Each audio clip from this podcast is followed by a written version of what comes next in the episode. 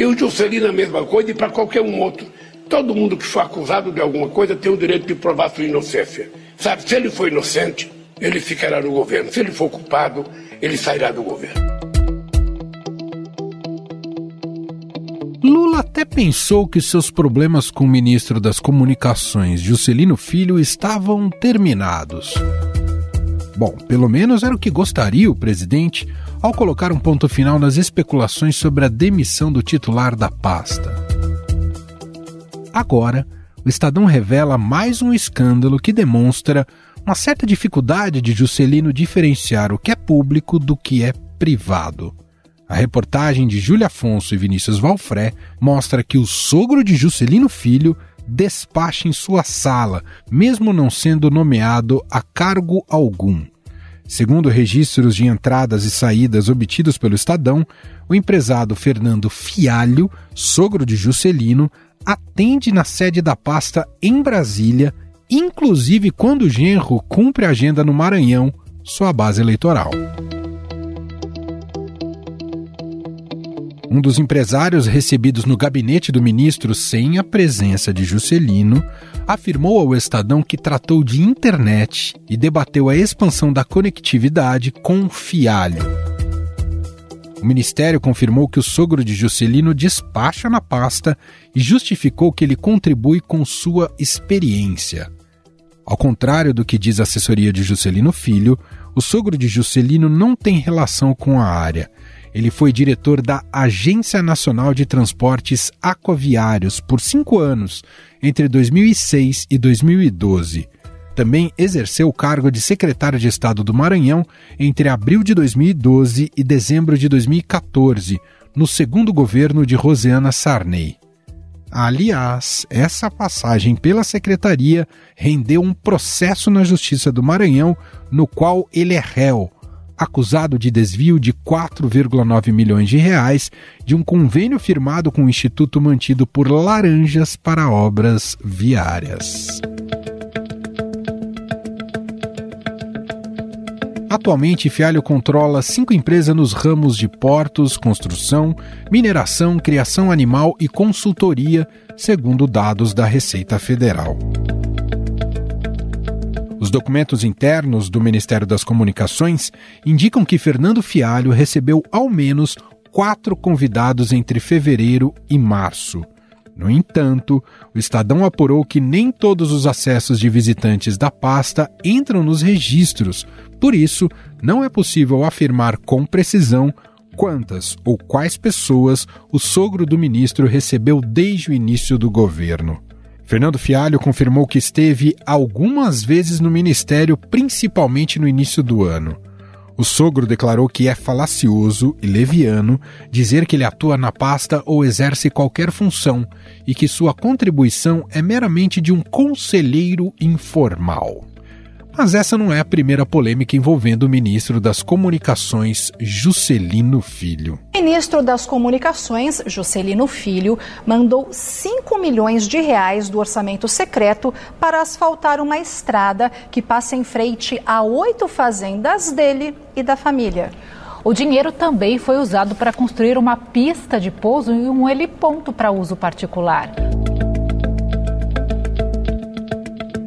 Além de asfaltar estradas de suas fazendas, Juscelino Filho fez mau uso do dinheiro público usando avião da FAB para ir a leilões de cavalo em São Paulo no mês de janeiro. Também foi investigado por esconder do Tribunal Superior Eleitoral um patrimônio de 2,2 milhões de reais em cavalos de raça, fato que sempre negou. Desde sempre declaro todos os meus bens na minha declaração de imposto de renda, inclusive os meus cavalos. E faço questão de deixar claro: a Receita Federal sempre aprovou todas as minhas declarações de imposto de renda. E mais, a Justiça Eleitoral também aprovou as minhas contas. Em entrevista, Lula disse que cobrou o ministro sobre o caso e condicionou eventual demissão de ministros à análise da Controladoria Geral da União. Então, na hora que houver uma denúncia, nós vamos ver internamente, através da CGU, a investigação para saber se tem procedência a denúncia. Se tiver procedência a denúncia, o ministro será afastado. Se não tiver procedência a denúncia segundo a CGU, a gente vai dizer que não tem procedência, sabe? É, é, esse é o melhor jeito de você governar esse país.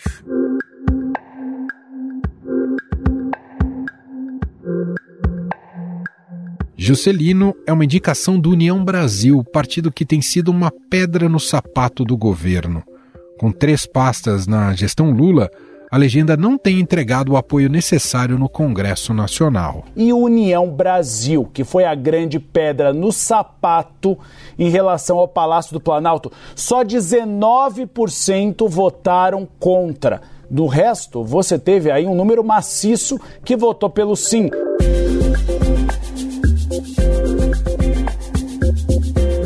Diante deste cenário, membros do governo dizem que não faz sentido acomodar na esplanada dos ministérios integrantes de um partido que não tem sido fiel a Lula. Afinal, qual o sentido de se manter na gestão um ministro que acumula tantos escândalos?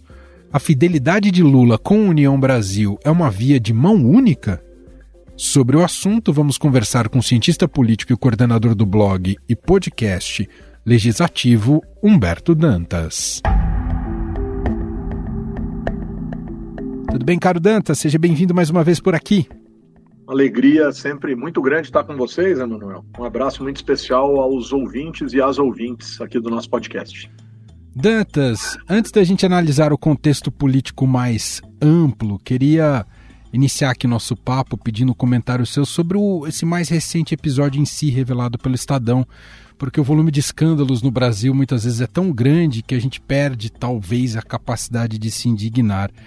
Eu queria saber, Dantas, o que você diria de um ministro que empresta a estrutura do ministério, a estrutura do Estado brasileiro, para o sogro despachar, mesmo quando ele não está lá. Se a coisa pública ainda é vista assim no Brasil, Dantas, onde erramos, Dantas? Pois é, esse, esse acho que é o principal ponto. Né? Na verdade, é onde nós não acertamos que fica parecendo que alguma vez foi certo. Não foi, nunca foi, nunca foi. Então, a primeira coisa que a gente tem que pensar é o seguinte, Emanuel: a incapacidade de o brasileiro separar o que é público do que é privado é indiscutivelmente um dos maiores tumores a nos desafiar enquanto sociedade. E isso está relatado em tratados de sociologia que foram escritos, por exemplo, no começo do século passado, quando o Brasil buscava, principalmente, não que ainda não precise buscar e não que tenha deixado de buscar, mas se compreender numa lógica de identidade de sociedade. A não separação evidente entre o que é público e o que é privado é um dos maiores problemas que nós temos e desafia o nosso nome, Emanuel. Isso é que é interessante. Porque nós nos chamamos República Federativa do Brasil. E filosoficamente falando, entender república significa rompimentos históricos e seculares em diferentes sociedades, rompimentos com o eu, rompimentos com Deus e rompimentos com o rei. Diferentes sociedades que se dizem republicanas hoje romperam com um, dois ou três destes elementos de maneira mais evidente. O Brasil não sabe ser um Estado laico, o cidadão brasileiro não sabe deixar de ser súdito e nós, enquanto indivíduos, não conseguimos separar o que é público do que é privado. Juscelino é apenas linha ou poucas linhas de um longo livro de casos desta incapacidade Infelizmente. E o que me deixa mais triste, Emanuel, é que ele é acusado de tudo o que ele é acusado porque ele é ministro, como se fosse comum ele voltar a ser, ele ser demitido por Lula ou defenestrado ou por ou mesmo pela sociedade, pela opinião pública e voltar a ser um deputado federal como se nada houvesse e como fosse e como se fosse comum ser um 513 avos desse arsenal de desserviços que muitos destes prestam sob tal lógica à sociedade brasileira. Não à toa o legislativo é um poder tão mal visto, infelizmente, pela sociedade, e a gente tem que ter um podcast só sobre o legislativo para dizer é importante, mas é difícil das pessoas entenderem. E existe esse podcast, viu, gente? Chama Legislativo, apresentado brilhantemente pelo Humberto Dantas. Bom, basta procurar em qualquer plataforma de streaming ou agregador de podcast, vale muito a pena. Agora, entrando no aspecto mais contextual, político dessa história, Dantas, a gente ainda não sabe o quanto essa nova revelação pode fazer o Juscelino balançar no cargo. Mas fato é que União Brasil virou uma pedra no sapato aí do governo Lula ocupa ministérios, mas não entrega votos, em votações inclusive importantes, estratégicas para o governo. Você entende que essa relação já caminha para um rompimento e o quanto Lula precisa do União Brasil? Olha, Manuel, o União Brasil tem um conseguido inter... se a gente pensar também nas pessoas, e isso é difícil, porque o que é União Brasil? É um partido que age como partido ou é um catado, um conglomerado de indivíduos que atuam nas suas estratégias pessoais ou de acordo com princípios das suas estratégias pessoais. Essa é outra coisa que a gente tem muita dificuldade no nosso sistema político no Brasil. Os indivíduos que fazem parte dos partidos não trabalham a ideia coletiva de partido. Isso é algo muito sério que nós também precisamos aprimorar enquanto sociedade, enquanto democracia. Mas acho que isso é a posteriori em relação a nos firmarmos como uma república e estabelecermos a diferença entre o público e o privado, porque tem gente que vive dentro dos partidos e não compreende a diferença entre o particular e o coletivo, é uma sofisticação dessa ideia anterior. Enfim, União Brasil da semana passada era União Brasil, Emanuel, em que o presidente da CCJ, do Senado, ex-presidente da casa, Davi Alcolumbre, era retratado, relatado pela imprensa como o sujeito que estava se aproximando muito de Lula e que, em tese, garantirá que Cristiano Zanin não terá dificuldade em ser aceito como o próximo ministro do STF indicado pelo Palácio do Planalto. União Brasil, em contrapartida, neste mesmo Senado, é a União Brasil de Sérgio Moro, que é 100% senhor do seu mandato, porque foi eleito por uma eleição majoritária e, portanto, tem o direito de mudar de partido a hora que quiser, mas continua no União Brasil que tem ministérios e tem nele uma das vozes mais ácidas de oposição contra Lula.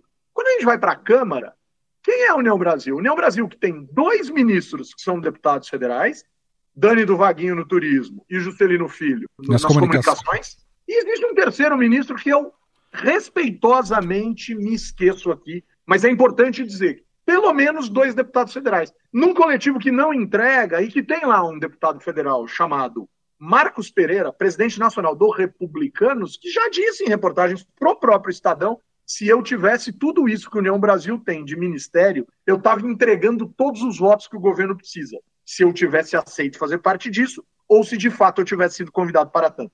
União Brasil, por exemplo, do governador Ronaldo Caiado, que faz ataques expressivos na sua órbita ideológica e na sua linha de raciocínio ao MST, que é um parceiro do governo federal. Então, assim, é um governo, Emanuel, que começa com muitas dificuldades. No fim desse mês, nós teremos chegado a um oitavo deste governo. Quer dizer, tem muita água para passar embaixo da ponte. É como se a gente pegasse uma pizza e tirasse só uma fatia, sobram sete. Tem muita coisa para ser ajustada, mas definitivamente a União Brasil se esmera para sair deste acordo em duas órbitas. Na órbita individual dos seus, ou daqueles que ele indicou, e na órbita coletiva de um grupo que não entrega. Eu fico com a sensação que o União Brasil entrou muito cedo nesse governo. E quando todo mundo entrar, ele vai estar tá saindo. O União Brasil, para mim, está na contramão da lógica das articulações políticas. Entrou cedo demais, provavelmente sairá cedo demais, e quando os outros entrarem, ele vai para o fim da fila.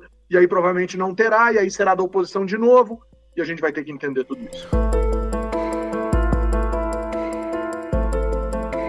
O Lula tem evitado falar em reforma ministerial, mas inevitavelmente ele vai precisar fazer um rearranjo num, num, futuro próximo, né? Nos ministérios, né, Dantas? Inclusive dentro do próprio campo ideológico dele. Né? Não dá, não dá para ter partidos, por exemplo, pequenos do ponto de vista de suas bancadas dentro da, do Congresso Nacional, jogando contra o governo em temas estratégicos e mantendo posicionamento dentro da casa por mais que sejam desoxigenados por reformas de um Congresso muito à direita. O governo perdeu um pedaço daquilo que imaginou para sua estrutura, no desenho de sua estrutura na MP da estrutura, ele perdeu um pedaço disso e reconheceu que não dava para manter, porque é um Congresso da direita. Então, você enfraquece o ministério de Sônia Guajajara, você enfraquece o ministério de Marina Silva. Só que quando você vai olhar o que o pessoal e a rede entregaram como uma federação para o governo federal, por exemplo, ah, nas questões relacionadas aí a arcabouço fiscal e coisas dessa natureza, os partidos da esquerda também não entregaram. Então a pergunta é: Sol e Rede também estão na fila para perderem espaço? Ou é só um caso isolado, já explicado, compreendido e etc? Porque Marina e Guajajara foram bastante razoáveis nas suas falas públicas no que diz respeito a uma lógica compreensiva acerca do que seja esta derrota para elas, para o partido delas e para o governo diante deste Congresso. E tem um ponto adicional aí, né? Vamos lembrar que ainda conta com a ideia de que pode receber o apoio do PT a candidatura de Guilherme Boulos ao município de São Paulo. Se o PSOL começar a esgarçar muito na Câmara, pode ser que nem isso tenham. Então tem muita peça em cima da mesa. Emanuel, quando você abre o quebra-cabeça, você ganha o quebra-cabeça de Natal e vira aquela peçalhada toda em cima da mesa. 5 mil peças. Até você desvirar cada uma para ver o lado da figura para cima, meu amigo. Ó, vai um tempo para você separar o que é borda, o que é céu, o que é floresta, sabe história de quebra-cabeça? É isso aí, ó. Para montar demora, para desvirar demora, para abrir a caixa demora. É, uma, é um negócio complexo. Você coloca mais na conta do próprio governo e do, da própria figura do presidente Lula nas falhas de articulação ou ele faz o que é possível diante do que virou o Congresso, seja em termos de perfil, seja em termos de poder, Dantas? Emanuel, esse Congresso estava montadinho para o ex-presidente Bolsonaro. Montadinho. Não adianta imaginar que vai ser fácil. Tá na conta do Lula? Tá. Tá na conta do Alexandre Padilha? Tá. Tá na conta de, da esquerda um pouco mais afoita e mais radical não perceber que só pode ser um governo de centro? Está. Tá na conta do União Brasil ter embarcado nisso sem nunca dever ter embarcado? Tá. Tá na conta dos grandes ajustes. E grande ajuste não tem dono. Todo mundo é responsável por ceder alguma coisa e fazer alguma coisa. Tá na conta do Arthur Lira perdendo o poder está na conta do STF pressionar o Arthur Lira. Tem muita, muita pé. De novo, todo mundo tem um pedaço de responsabilidade nesse lance todo. Nenhum governo, com as características de Lula, histórico de Lula, partido de Lula, diante da configuração ideológica deste Congresso que está aí, teria facilidade. O contrário também poderia se verificar. Se Bolsonaro tivesse vencido a eleição e o PT tivesse feito 99 cadeiras, o PSOL 70 e tal, também estaria sendo um verdadeiro uma verdadeira maluquice tentar organizar a casa. Então é para ter paciência, observar derrotas, colher a sensação de desordem e ver se no médio prazo o governo consegue se arrumar. E pega o espólio do, do que significou orçamento secreto, né? Que isso, para desmamar isso vai demorar muito, né, Dantas? O presidente da Câmara controlava o orçamento secreto e a distribuição de recursos entre os pares de maneira oculta. Escândalo que o Estadão revelou. E que o STF mandou barrar em dezembro do ano passado e já tinha tentado barrar de outras formas. Então, o presidente da Câmara controlava o orçamento ou a distribuição de recursos entre os parlamentares no orçamento.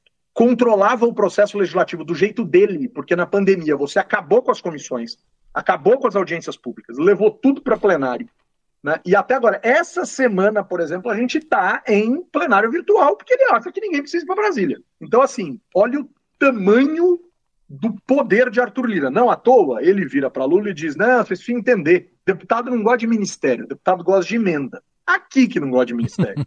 Mas a emenda ele controla ou acha que controla, ou gostaria de controlar, ou deveria controlar. O ministério ele não controla. Então, assim, há uma resistência por parte do Arthur Lira de perceber que ele está diante de um presidente, de um partido, de um grupo político que gosta de jogar o jogo da política. Ao contrário do antecessor, que vivia dizendo que não jogava e jogava escondido e dava na mão desse tipo de parceiro, por exemplo, Arthur Lira, o jogo. O Arthur Lira está sentindo falta desse protagonismo gigantesco.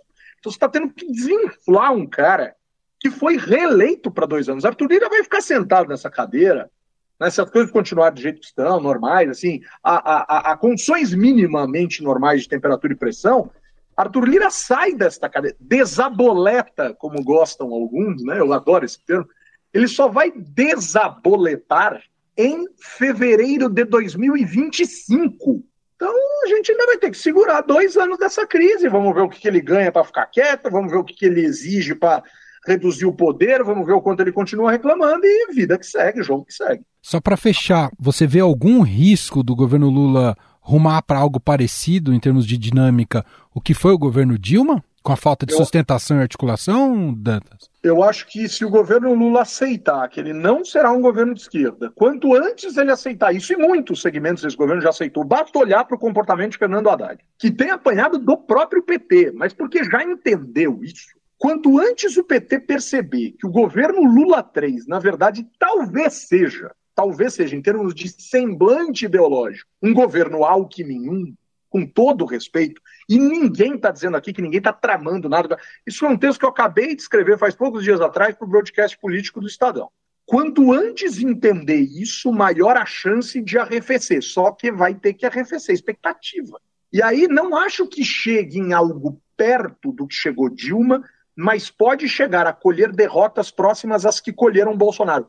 Bolsonaro foi o presidente da história recente do Brasil, de Sarney a Lula 3, Bolsonaro foi o presidente que mais sofreu derrotas em relação às suas agendas dentro do Poder Legislativo. Teve mais derrubada de veto, teve mais MP caducada e coisas dessa natureza. Quanto antes entender por que isso acontece e tentar reparar a luz de acertos e de equilíbrios ideológicos, mais rápido vai ser uma tentativa de debelar essa, esse desajuste, eu não vou chamar de crise, esse desajuste que existe hoje para a construção de uma órbita de governabilidade mais razoável na relação legislativa-executiva. Sensacional, esse é Humberto Dantas, cientista político, coordenador do podcast do blog legislativo aqui do Estadão.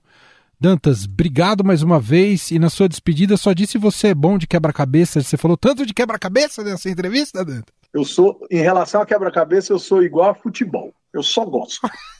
Mas daí para dominar a arte, né, eu devo montar mais devagar que a média das pessoas. Eu não encaro, eu não tenho paciência, eu não encaro. Obrigado, viu, Dantas? Eu que agradeço, um grande abraço a você, a todas e todos os ouvintes.